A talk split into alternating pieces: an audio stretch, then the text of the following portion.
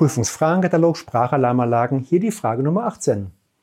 Wir befinden uns immer noch im Baurecht, Anschaltbedingungen für Feuerwehr.